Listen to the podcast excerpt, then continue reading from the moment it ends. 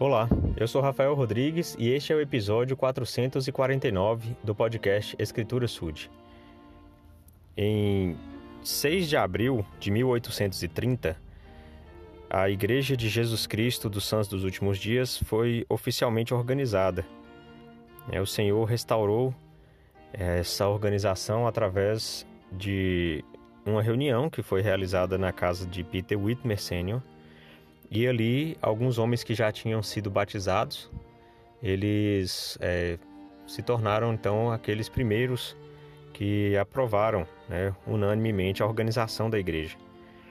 E então o Senhor, naquela, naquela reunião, ele revelou a Joseph Smith a seção 21 de Doutrina e Convênios.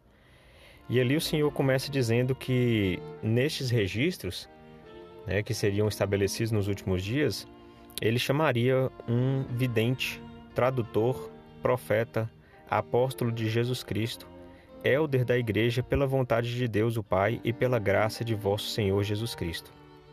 Então assim ele começa a sessão 21. Então, é, depois o Senhor nos orienta a ouvir as palavras do profeta.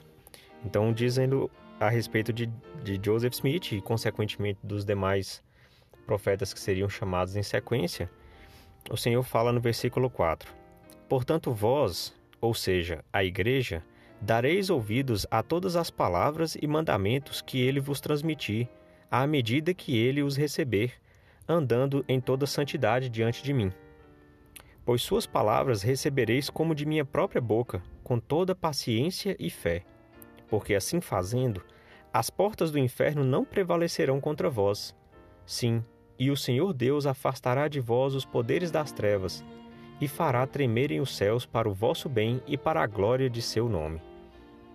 Então é bem direta aqui a palavra do Senhor, para que a gente possa ouvir as palavras e os mandamentos que, que vierem a nós por meio do profeta, né, por meio de Joseph Smith e dos demais líderes da igreja, para que a gente possa receber isso com paciência e fé.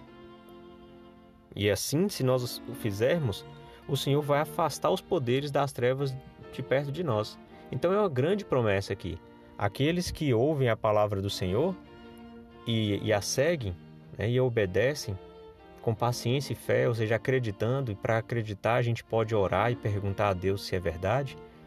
Então nós temos uma, uma grande promessa, que é proteção, que é estarmos livres, ou pelo menos ter resistência às tentações do inimigo.